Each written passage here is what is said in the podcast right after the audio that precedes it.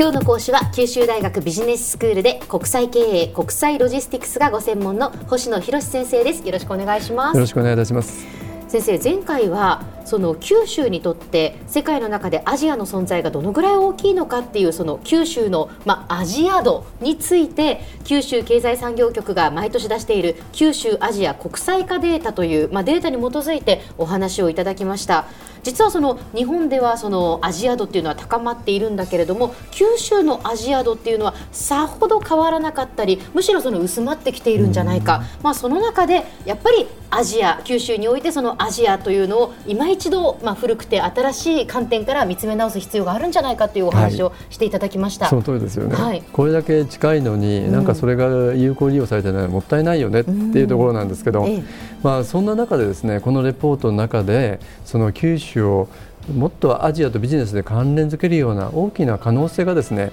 なんか示唆されているようにも思うんですよね、ええ、それはどういうことかというと、はい、具体的には外国人の入国者数だとか、うん、国際航空路線だとか留学生の多さなんですよね。で2013年の外国人の九州の入国者数って121万人で95.1%がアジアからなんですよ、圧倒的ですよね。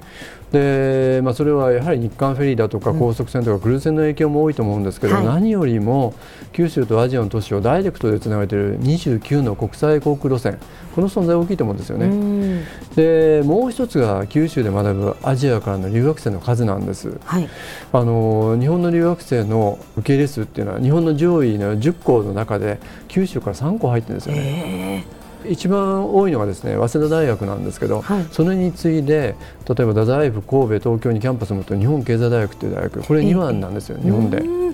であの別府の立命館アジア太平洋大学っていうのは2013年に2420人受け入れてこれ第4位、はい、九州大学は1969人を受け入れてですね第6位だったんですよね。上位10校の中に3校までは九州から入っているでトータルすると九州全体の大学で1万8000人の留学生が学んでそのうちの94.7%がアジアからなんですね。で、まあ、せっかくただ九州の大学に入学して地元での就職って希望してもなかなか就職がないとか、うん、受け入れてもらえてないとかそういう話ってよく聞きますよね、ええ、残念ながらそうなんですけども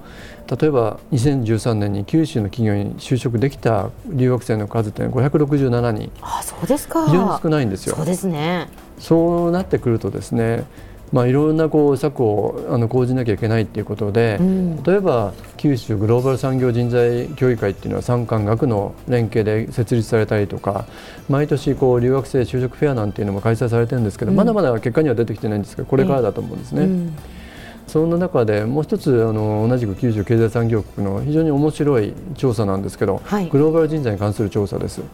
でこの興味深いのは留学生の採用実績のない企業今まで採用したことのない企業がですね、えー、心配されるものって4つあるんですね。はい、で1つ目が一番大きいのが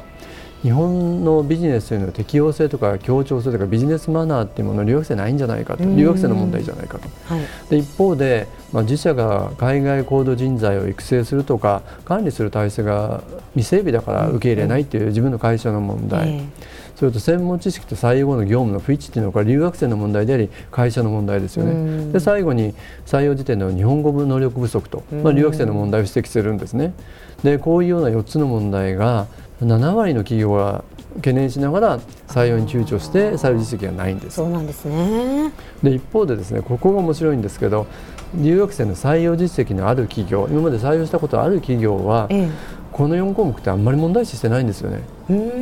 先ほど7割が問題してるって採用のないって言いましたけど、ええ、採用してる方は2割程度なんですね、うん、あの一番大きい日本語不足についても4分の1ぐらいがですね問題視している程度なんですね。ほうほう。そう思うと知らないからなんとなく心配をしてしまうと、ええ、知らないから問題視をして留学生を採用するのを躊躇しているっていうのが現状なんじゃないかなっていうふうに考えられるわけですね。そうやってでも躊躇して採用しないとやっぱりいつまでたってもその通りです、変わらないですよね状況は。そうですよね。一度採用してまず実験してみればいいんだけどその機会すら与えられてないということですね。まあ、そんな中でですねちょっと面白い企業を2つあの挙げてみたいんですけど、はい、あの QBS の私の国際経営の講義で毎年2、3社の企業のトップの方に来ていただいて事業のグローバル展開についてお話しいただいてるんですよね。ええ、でその中で特に留学生の採用と活用で興味深かったのはあの浮羽に本社を持つあの農業用土木機械を作る蓄水キャニコムという会社、はい、でもう一つがカホに本社を置く世界でオンリーワンの産業用ポンプを生産されるっていうホンダ機構という会社なんですね。えーで蓄水キャニコムって聞いたことあります？はいもちろんです。あの草刈木正雄とか、うん、ブッシュカッタージョージっていうなんか、うん、あのユニークなネーミングでご存知の方もいらっしゃるかもしれませんけど、うん、この会社はですね留学生を採用してあの海外の展示会での説明だとか現地語でのホームページを開設したり現地の商談だとかですねそういう売り込みの先兵として活用されてるんですね、うん、まあ、そのためにアジアアフリカからあの外国人が活躍をしている、うん、でこの会社は世界に100カ国に展開するということを視野に入れてるんですけどもうその重要な役割を担っているのはこの留元留学生なんですよね。ホンダ機構っていう会社も先ほどオンリーワン戦略っていうお話をしましたけど、ええ、ここでしかできないポンプを作ってる非常にユニークな会社なんです。でこの会社でそのユニークなポンプを研究開発している人たちっていうのは九州の大学で例えば博士号を取得した外国人でエンジニアたちなんですよね。さらに面白いのが、まあ、営業の方であってもその開発の方であってもその外国人の社員の方が、まあ、出身国に帰ってポンプの販売をしたいっていうふうに言われれば、ええ、あののれん分けではないですけど帰国して代理店になることが可能なんですよね。そうなんですかそうするとこのポンプを一番知る人が自分の国に戻ってこのホンダ機構の製品を販売するって非常に面白いですよね。そうですねでこの2社に共通しているのを見てみると何かっていうと今お話したような非常に優秀な留学生を採用して活躍の場を提供されていること、うん、それからこの経営者の強い思いとリーダーシップだと思うんですよ。ねだからこのユニークな企業でその国際人材の活用に大成功してるんじゃないかなと思うんですけど。先生では今日のまとめをお願いします。はいあの海外から多くの外国人が九州に来られてるわけですよね。そうすると外国人の求めるものっていうのは我々が見つけやすい。だからそれをビジネスチャンスにできる。あるいは九州に留学した外国人を採用することによって輸出入だとか海外展開とかですねビジネスの拡大につなげていける可能性ってあるわけですよね。うん。まあ、そうなると例えば国際人材だと国際方とか、まあ、そんな単なる理念とか掛け声だけじゃなくて具体的に何か一歩進んでみようよっていうのが今日のお話でした。はい。今日の講師は九州大学ビジネススクールで国際経営国際ロジスティクスがご専門の星野博先生でした。どうもありがとうございました